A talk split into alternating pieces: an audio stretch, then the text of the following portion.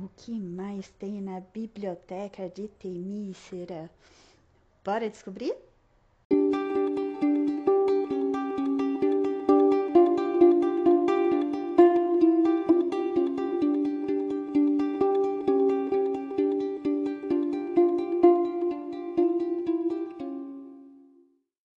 Olá, estudantes, tudo bem? Meu nome é Vinícius.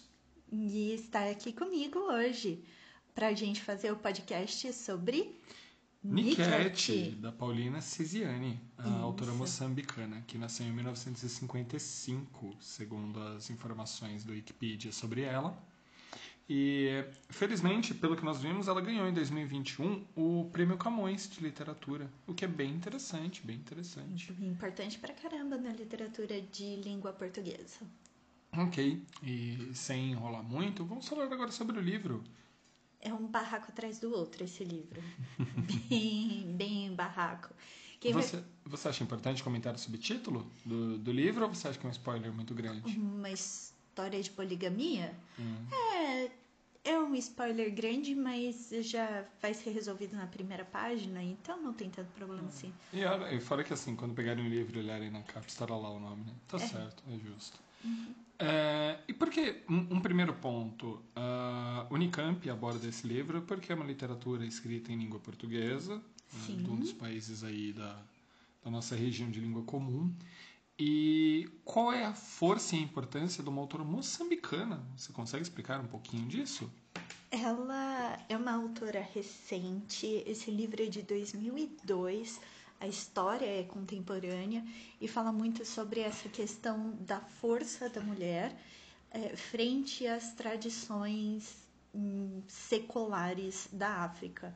Então, é uma autodescoberta e um questionamento bastante importante sobre essas tradições, qual é a fundamentação dessas tradições, porque elas ainda, ainda existem num século que tem já uma nova visão de mundo, uma nova visão de pessoas. Por que que continua sendo essencial na vida dos africanos esse tipo de coisa?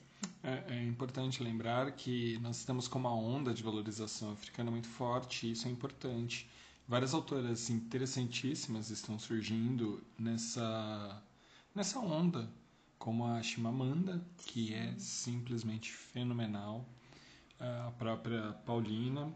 E existem outras autoras africanas também que abordaremos em outros momentos, ok? Professora, como você acha interessante começarmos a abordar este livro? Vou começar dizendo que é escrito em primeira pessoa, então quem narra a história é a protagonista da história, a Rami. É, Rami é uma abreviação de Rosa Maria, o nome dela e ela vai contar, ela inicia contando que ela descobre sobre a poligamia do marido. Então, tem um fato anterior que é para mostrar a fraqueza das mulheres na sociedade. Ela ouve um estrondo e ela acha que foi uma bomba. Ela ainda está assustada com a questão da guerra civil. Posso, é, eu justamente ia fazer a inserção de que em Moçambique conseguiu a sua independência, se não me falha a memória, em 1992. Porém, eles passaram por uma guerra civil extremamente pesada durante muitos e muitos anos. A independência foi antes, né? A independência desculpa. foi antes, foi em, em 75. Ah, desculpa, eu errei. 75 independência é. e depois as guerras de as, a, guerra, a guerra civil, civil entre norte e sul principalmente entre norte e sul. Do, do, do, país, no caso, tá? A guerra civil terminou em 1992, daí okay. a confusão. É porque até então. Peço desculpas, alunos. O sul ainda era muito é, submisso a Portugal. Uhum. E o norte não. É, porque... sem, em toda guerra de independência há setores que ficam pró-colônia, né? Colônia não, pró-matriz. E isso aqui gera as divergências, infelizmente. E também há muita diferença de culturas, inclusive, né? Nesse tipo de separação. Mas e, aí, voltando sobre a Rami. E isso é bastante retratado no livro, porque a Rami e a Julieta, as, a primeira amante do Tony, elas são do Sul. A Luísa, a Sally e a Mauá são do norte. Isso também já se. Na escrita demonstra essas diferenças culturais entre elas? Bastante, bastante, porque a Rami ela é muito submissa e ela vai continuar atendendo às, às tradições sulistas até o final da história. A Julieta também, tanto que no fim tem um plot twist muito legal com relação a elas.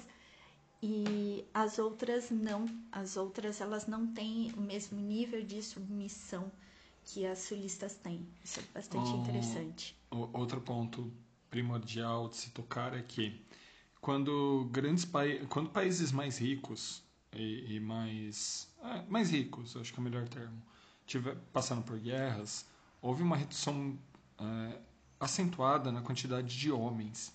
E as nações ricas têm um poder de atrair estrangeiros muito maior. Então, se você percebe, vou dar um exemplo, o caso da Alemanha após a Segunda Guerra, houve uma migração em massa de turcos para justamente é, manter algum nível de natalidade. Foi estimulado pelo governo, inclusive. A França teve muito poder, teve muita influência da Argélia Moçambique é um país africano periférico que não tem muito interesse de migração. Então, algumas leis, como por exemplo a poligamia, acabam passando é, naturalmente, porque são poucos homens para muitas mulheres. Sim, isso garante a continuidade, perpetuidade do país, né? Sim. Além de é, facilitar um, uma força econômica externa uhum. no país. Isso é, é legal. É importante. É, tocando na parte econômica, matemática da coisa, países com alta natalidade tendem a manter seus planos de previdência saudáveis. Países com baixa taxa de natalidade têm decrescimento da economia. Estudei um pouquinho sobre o Japão em relação a isso. Voltando ao foco do livro. É interessante falar também que todas as, as esposas tiveram bastantes filhos. Foram 17 filhos no total que o Tony teve. Então é, é bem marcada essa questão de natalidade. Eu vou dar um passo atrás, professor, e vou perguntar: quem são os principais atores dessa. Posso chamar de novela moçambicana? Pode, pode chamar de novela moçambicana. A Rami, que é que a primeira é a esposa. A narradora. A narradora. O Tony, que é o marido polígamo. É o elo. A Julieta, que é primeira é, amante. amante, a primeira rival, a primeira concubina. Ela tem. Ela, Rami chama as esposas do Tony de diferentes nomes. A minha pergunta, ela chama de diversos nomes em diversos momentos ou conforme ela vai crescendo, ela vai mudando os termos? Conforme ela vai crescendo, ela vai mudando os termos. Olha. Ela chama primeiro de concubina, que é num tom bem pejorativo. Depois ela chama de rivais, quando ela conhece todas. Depois ela chama de outras esposas e algumas ela chama de amigas. Então é um crescimento da personagem muito legal. Que acompanha a história, que é interessante. Você falou que há várias mudanças dela durante a história, né? Inclusive. Muito. Você acha importante abordar um pouquinho dessas mudanças? Tem, tem uma coisa que a gente viu que o professor Fefo comentou com relação às conversas da Rami com ela mesma. É, a primeira conversa que ela tem é com um espelho é quando ela descobre sobre as traições do Tony. Ela se culpa, ela tem vergonha de si mesma, então ela tenta ter esse olhar externo sobre si, conversando com o espelho. Apesar de ela saber que ela está falando consigo mesma, né? Pela obviedade do reflexo, ela conversa como se fosse uma outra pessoa e sentindo vergonha desse comportamento. Só um comentário rápido. A professora Nelly, ela leu o livro de ponta a ponta. Eu acabei buscando resumos e o professor Pfeffer e o seu podcast acabaram sendo uma das minhas referências, tá? Só que o professor Pfeffer aborda de uma forma mais rasa, mais superficial e mais limpa. Tem, tem diversos aspectos que são importantes que não são abordados por ele durante a audição. Eu vou deixar o link para vocês no mapa mental do, desse podcast do FEFO. Aí voltando, desculpa quebrar o teu linha de raciocínio. Não, sem problema. Um outro momento bastante interessante da Rami é quando ela começa a conversar com o seu órgão sexual. Ela foi para casa da, da mãe, dos pais, né? Esperando que o pai e o irmão dela tomem alguma posição frente às traições do Tony. Ela não consegue isso e ela ouve uma história da mãe sobre uma tia que era esposa de um polígamo e que acabou morrendo e ela sai de lá muito revoltada porque ela percebe que ela não tem apoio nem da família. Você, em uma conversa aqui em casa, você fez uma alegoria das fases de, de conversação também. Você estabeleceu parâmetros também de crescimento para cada uma das fases em que ela conversa consigo mesma. Sim, neste momento em que ela sai da casa dos pais, ela questiona a questão do questiona a questão, que frase horrorosa, mas ela fica mentalmente se questionando com relação aos desejos reprimidos das mulheres. Então é bastante interessante porque quando ela questiona sobre isso, ela conversa com o órgão sexual. Ela está se descobrindo enquanto um ser humano que também tem desejos, também tem necessidades e essas necessidades não são sanadas porque o marido dela está com outras, com quatro amantes e ele não está ali comparecendo, sabe? Uhum, entendo. É, é isso. Então, assim, são duas, as duas fases que você comentou inicialmente. A conversa com o espelho é o eu. Sim. É o eu com vergonha de si. Depois é o eu tentando se entender, se construir enquanto ser humano. E se descobrir. E depois, quando ela já se sente mais segura consigo mesma, ela não precisa desses suportes, desses interlocutores. Então, toda a conversa acontece mentalmente. Ela não precisa mais falar, ela não precisa ter essa companhia, ela já se sente autossuficiente mais segura, mais importante, dona de si e completamente independente na questão emocional do Tony. E isso é um crescimento que vai aparecendo ao longo da história durante as narrativas. E há uma construção ou existem gatilhos que fazem ela ter essas mudanças de, person... de não é de personalidade, mas esses crescimentos na personalidade? Ela vai crescendo ao longo da história. Algumas coisas ajudam nesse crescimento. O que é, dá esse gatilho para a primeira conversa dela com o espelho é o fato dela descobrir a poligamia. O que dá esse segundo gatilho, que é ela conversando com um órgão sexual, ela não ter o respaldo da família e se sentir vítima de uma tradição que a, a afoga, que é uma, a, anula. Sem julgamento de palavras, mas já dando um tom, é, um, é uma sociedade patriarcal em que os homens têm uma liberdade muito alta de fazer de tudo sem que haja nenhum tipo de consequência, correto? Isso. E aí voltando a essa questão da terceira só, um de, só ah, a sim, questão, desculpa. detalhe ela começa a conversar sozinha, entre aspas, né? Começa a ter essas reflexões sem haver esse interlocutor, em tese externos, com quem ela vai conversar, é, a partir do momento em que ela conhece todas as esposas e ela investe nas esposas e cada uma delas tem uma independência financeira. É, é, isso é uma. De novo, voltamos à palavra construção que eu já usei algumas vezes. Ela aprende em, um pouco que são todas vítimas. Nenhuma delas Sim. tem total suporte do Tony. E o Tony evoca uma lei de poligamia, inicialmente e a mulher, uh, a mulher sem um total conhecimento do que é aquela lei da poligamia, acaba sofrendo e perdendo com isso, correto? É, ela sabe o que é a lei da poligamia e ela vai utilizar dessa lei em vários momentos. Mas ela só faz isso depois que ela começa a ter mais contato e aprender a respeitar as outras mulheres Exatamente. também. né? Exatamente. Mas isso se dá logo no começo da história. Ah, interessante. Isso interessante. é logo no comecinho, porque ela vai atrás da, da Julieta, que é essa primeira amante. Quando elas se encontram, tem uma pancadaria, mas rola um barraco imenso e elas acabam ficando muito machucadas, saem na porrada mesmo, saem no braço.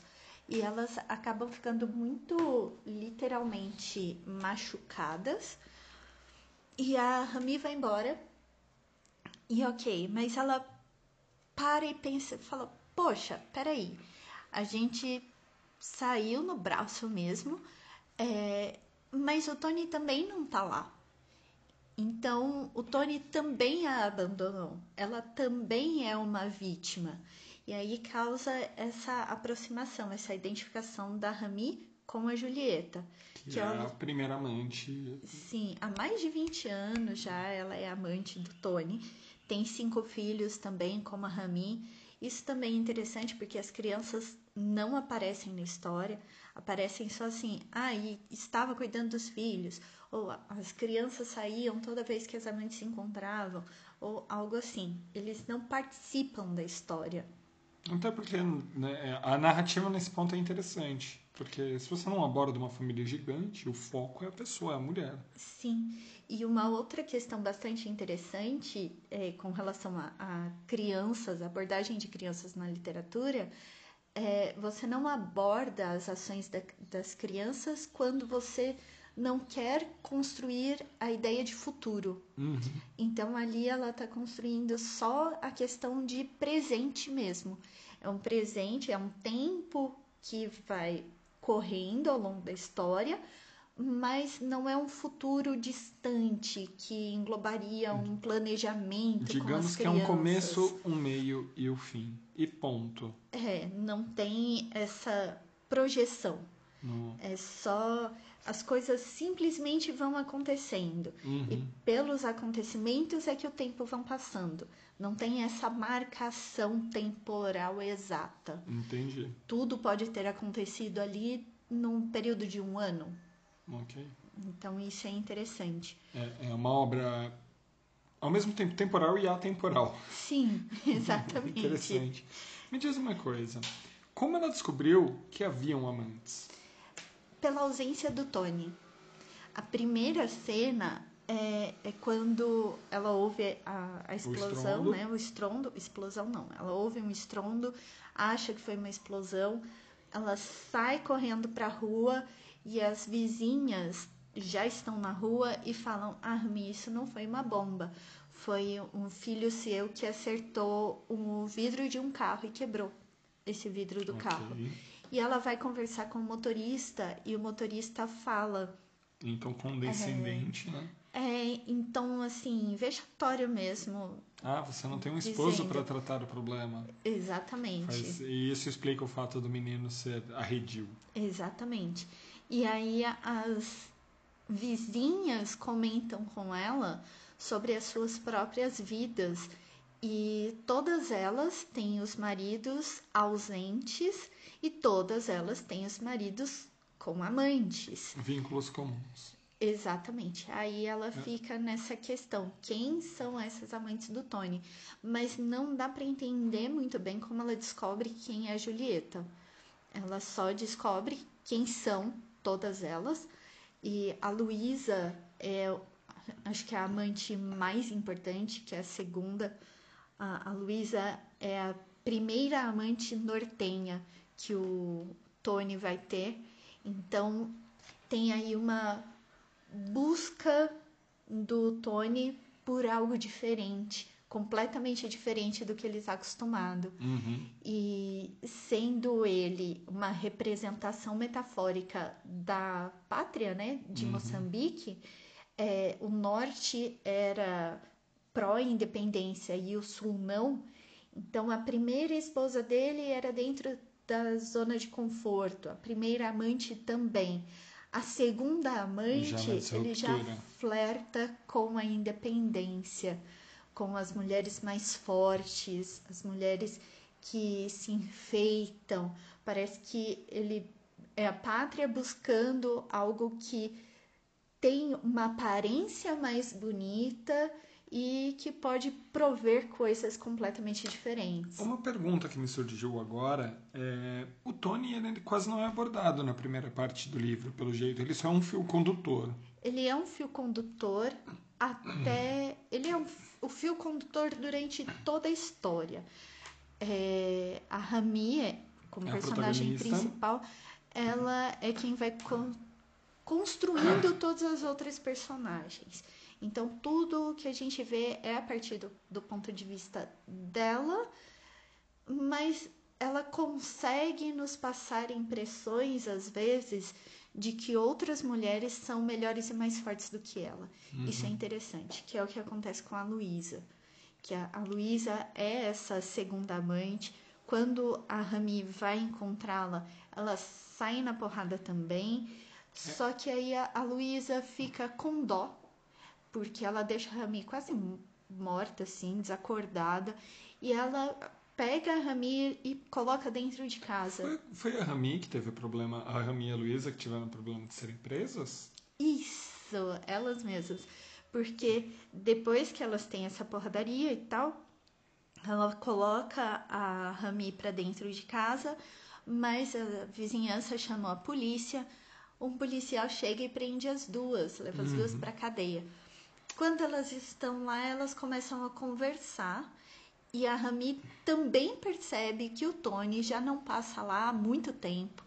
A Luísa também é uma esposa com filhos, abandonada, e o Tony está gandaiando. Só que aí tem uma, uma virada muito legal da Rami. E, e, isso que eu ia perguntar agora, podemos considerar esse momento da cadeia como também um ponto de virada dela, um ponto de aprendizado e crescimento? É, é um ponto legal de crescimento dela, porque ela percebe, eu sou a esposa, eu sou a casada, então eu tenho o direito de falar que eu sou esposa do chefe de polícia. E eu não vou ficar aqui. E ela chama o policial e fala: Você sabe quem você prendeu? E ele vai confirmar essa história. Quando ele confirma que a, a, a Rami é esposa do Tony, ele volta desesperado e liberta a Rami. E ela sai e começa a ir embora. E ela fala: Espera, ela também é vítima, ela também é uma esposa do Tony ela também é uma, uma mulher que foi abandonada por esse marido. E ela volta e fala: libera ela também, porque ela também merece, por ser esposa do meu marido. E também por ser abandonada. E começa a estabelecer assim um vínculo de amizade, de carinho. Sim. E a busca por outras mulheres, inclusive. E a busca por outras mulheres, pela Sally e pela Mauá. E, e aí tem algumas questões legais dessa amizade que surge entre todas elas, porque a Rami ela tem algumas economias de uma espécie de mesada que o Tony dá para ela e ela vai começar a investir nas esposas para que elas tenham uma independência financeira. Ela pega o dinheiro e entrega para Julieta, a Julieta vai e abre o próprio negócio. Quando ela já está funcionando de certa forma, ela devolve o dinheiro para a Rami com juros. A Rami vai e investe na Luísa. Uhum. A Luísa faz o mesmo. Depois ela vai e investe na Sally, vai e investe na Mauá. Então ela, ela faz isso com todas. Então, assim, esses vínculos começam a se fechar com maior força, com maior carinho, com maior é, aprendizado juntas e isso também acaba fazendo com que elas tomem uma atitude um pouco mais incisiva em relação ao Tony, correto? É, elas tomam essa atitude é, de lobolação, que seria uma legalização das amantes, logo no aniversário do Tony. Uhum. Porque elas fazem uma festa é, surpresa para ele e ele vem e encontra todas elas vestidas da mesma forma e todos os filhos vestidos da mesma forma. Assim se comportam a, as esposas de um polígamo em Moçambique. não só em Moçambique, né, mas em alguns outros lugares da África também. Mas isso é uma questão importante, porque a partir dali a Rami passa a querer que as esposas sejam loboladas. Todos só tenham que, voz. Sim, só que o Tony não aceita em princípio. A mãe dele o convence a lobolar todas as esposas. Elas são loboladas, mas ele não está dando conta de todas elas.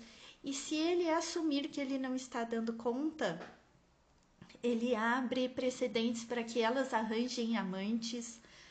E a Luísa já tem uma amante. Isso que, que eu é ia perguntar Vito. exatamente agora. Em, em, dado momento também da nossa conversa em casa, você comentou que a Luísa já era mais para frente, uma mulher mais independente, uma nossa. mulher mais forte, que tinha uma cabeça, como você disse, do norte de Moçambique, com uma estrutura diferente, de maior independência. Bem diferente ela já tem esse amante e é engraçado porque em um aniversário do, de um dos filhos da Luísa, a Rami é convidada e vai. Ela já, já tem uma relação de amizade, a Rami trabalha com a Luísa e ela vai para lá, acaba bêbada e a Luísa empresta o amante para Rami. E isso é divertido porque a Rami entra numa crise moral, mesmo bêbada, mas ela quer ter a sensação de ser desejada novamente. E o Vito é, é muito carinhoso e delicado com ela. Uhum. E a Luísa depois fala: Não, fui eu que mandei o Vito ir lá atrás de você. Então é uma relação de cumplicidade muito grande entre as esposas. Você tocou no Vito agora e eu vou te fazer uma outra pergunta.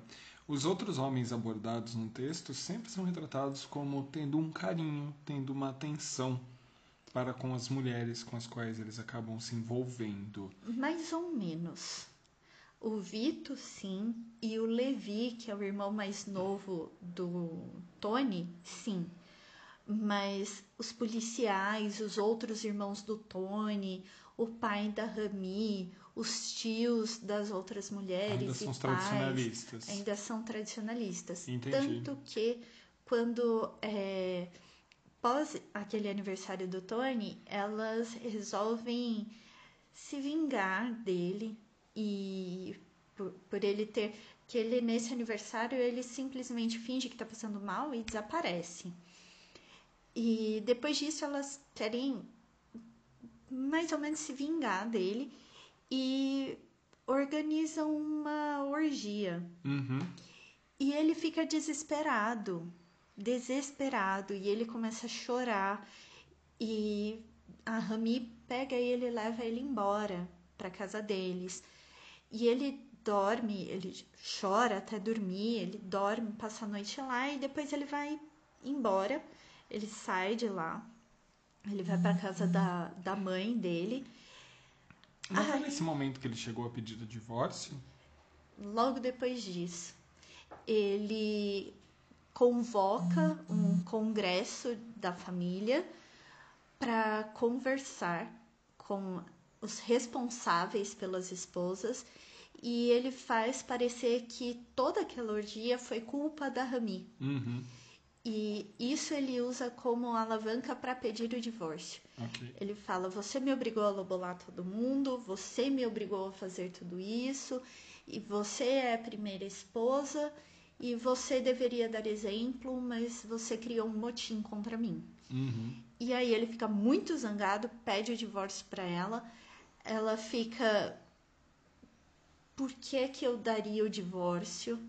fica se questionando, sai de casa. É um conceito de ação e reação. As primeiras ações do Tony levaram ela a ter uma reação mais exacerbada. Sim.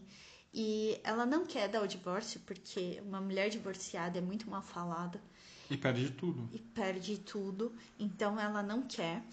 Mas ela também não quer ficar com ele porque ela é muito machucada pela uhum. questão da poligamia. Apesar de ela gostar de todas as meninas, ter uma relação um, um vínculo muito grande, ela não, não se sente totalmente confortável. E, inclusive, ela expressa isso em mandingas que ela chega né, a, a fazer é. contra as outras mulheres ou próprios encantos para conquistar, Sim. reconquistar o Tony. Reconquistar o Tony.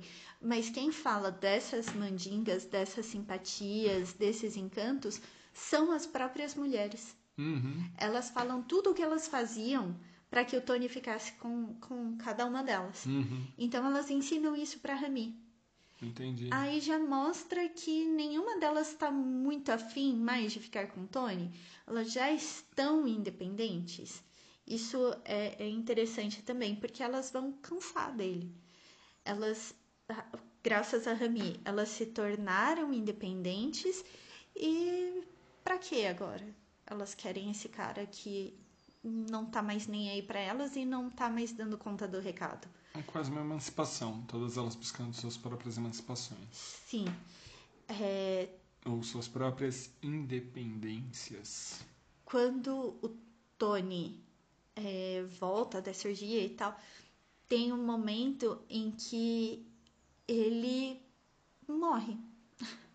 Ele simplesmente morre a Rami tá desabafando com a Luísa sobre o pedido de divórcio. Ela volta para casa e a família dele tá lá na casa dela, pilhando tudo, porque isso faz parte da tradição. Estão pilhando a casa. novamente. Sim. E ela é levada para reconhecer o corpo. Quando ela chega lá, ela vê que não é o Tony e ela fala para a família dele. E os homens da família dele simplesmente não acreditam. Ela volta para casa, ela tem o cabelo cortado, ela tem o corpo lavado de uma maneira muito agressiva pelas mulheres da família do Tony, e ela fica morando em parte da casa que não tem nada. Ela perde móveis, ela vira um cidadão de segunda tudo. classe ou de terceira classe. Sim. E só que aí aparece uma outra personagem que é a Eva, que é lindíssima, maravilhosa e é infértil, desquitada. Ela aparece falando que é só uma amiga do Tony. Todas as esposas acham que isso é mentira, que é uma amizade colorida, mas ela fala: o Tony não morreu. Eu levei ele para o aeroporto e quando eu o levei, ele foi para Paris com uma outra mulher, que é a Gabi. E Aí elas ficam revoltadas, mas não adianta falar para ninguém sobre isso, porque elas estão em descrédito simplesmente por serem mulheres. O Tony reaparece, é, só que quando o Tony reaparece, todos os rituais de viuvez já foram cumpridos. O que isso significa?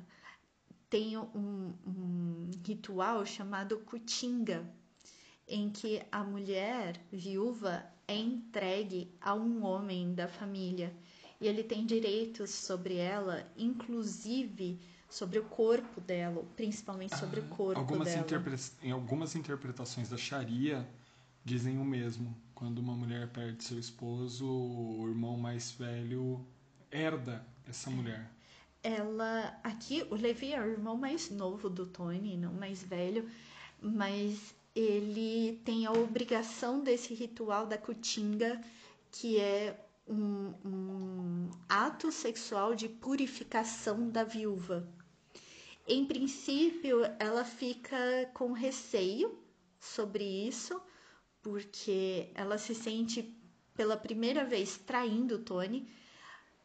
Com o Vito, ela não se sentiu dessa forma porque ela estava inconsciente, é, bêbada, foi uma, um empréstimo da Luísa, não foi. Quase não foi uma vontade própria, ela simplesmente cedeu. Aqui ela está consciente e ela fica com esse questionamento sobre a traição e ela não aceitar o Levi é trair a tradição, uhum. que é muito forte para ela por ser sulista. Uhum. Então ela. Só que o Levi é lindo, maravilhoso, gostoso, cheiroso. E trata ela bem. E trata ela bem. E ela tem uma noite legal pra caramba com o Levi. Muito legal mesmo. Que marcou a vida dela. E quando o Tony volta, ela joga isso na cara dele. Ponto importante, né? O Tony volta sem nenhum tipo de punição, sem nenhum tipo de cobrança do Estado para ser uma sociedade mais machista. Sim, ele é chefe de polícia, né? Sim. Então, ele é a lei. Praticamente isso. E aí, quando ele volta e ela joga isso na cara dele, tem vários outros episódios em que todas as esposas querem machucá-lo. Ponto importante, né? É, quando ele volta, todas elas já estão Saco emancipadas, cheio. livres, fortes e se suportando uma a outra, respeitando-se. Não, amigas mesmo. Sim. Amigas, parceiras. Elas não estão só se suportando, elas estão amigas, cúmplices. Isso é muito legal. Não, mas o suportando-se que eu falei foi no, no sentido de suporte, quando Ah, você dá apoio sim. a alguém que, que o merece. Sim. Tem um, um outro ponto que é importante da história, que é o- a Luísa.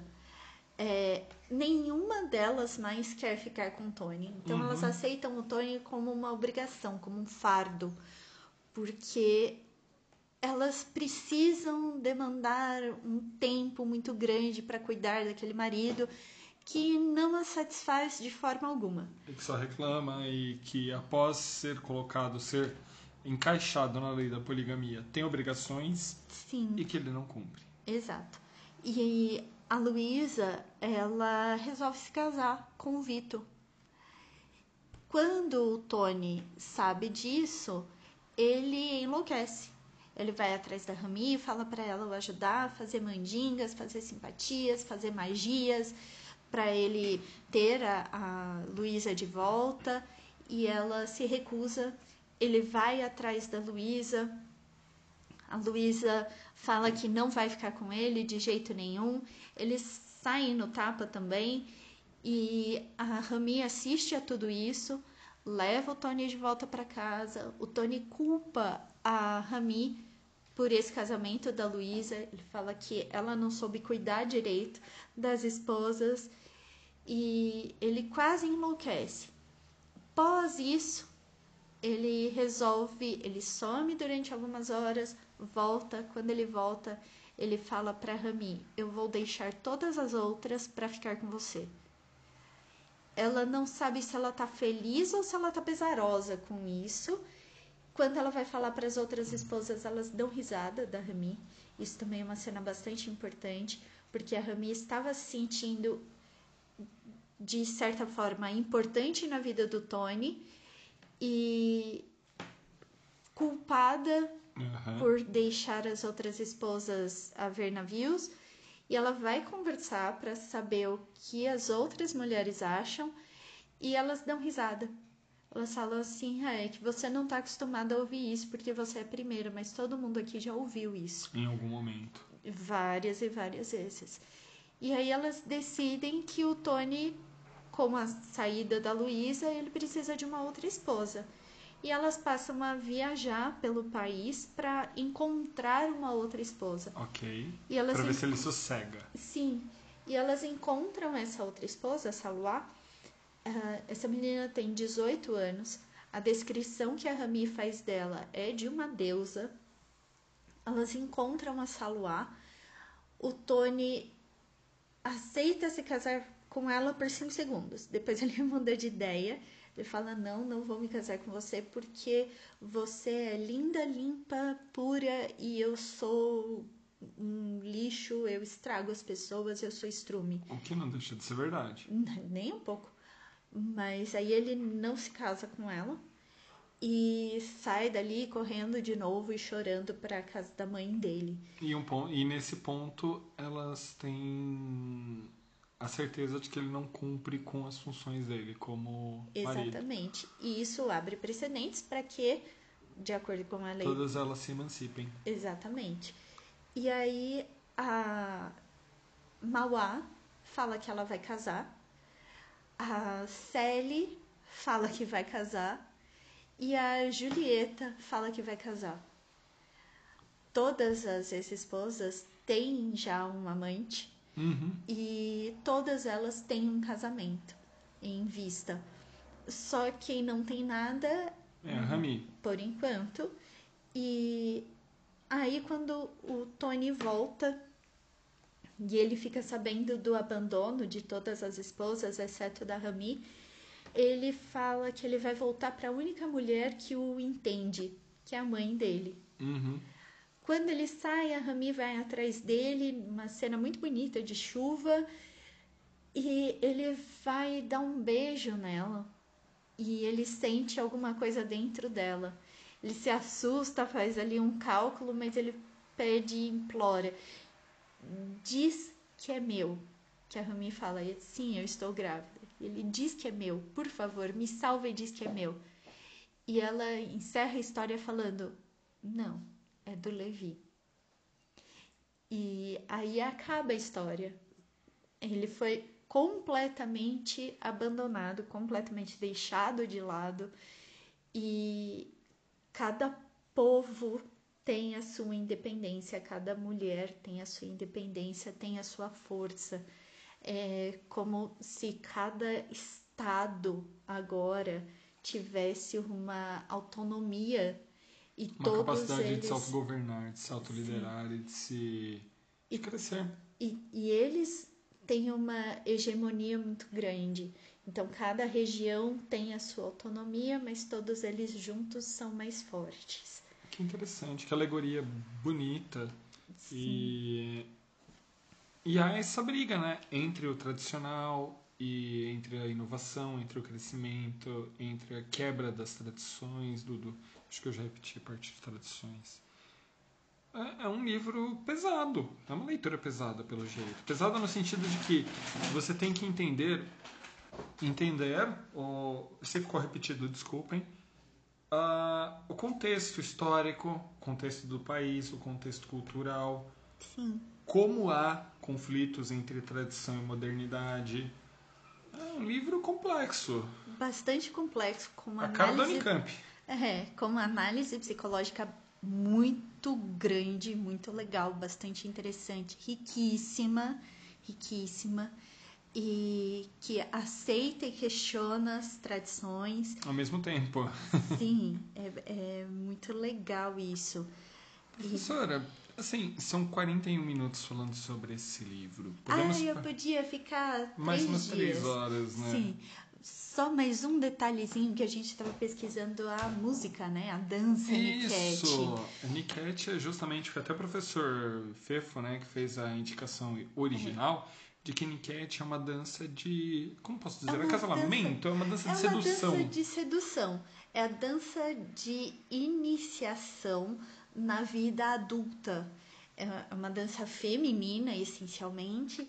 E eu fui procurar a dança, os Uhum. movimentos e afins, e elas fazem movimentos de relações sexuais mesmo.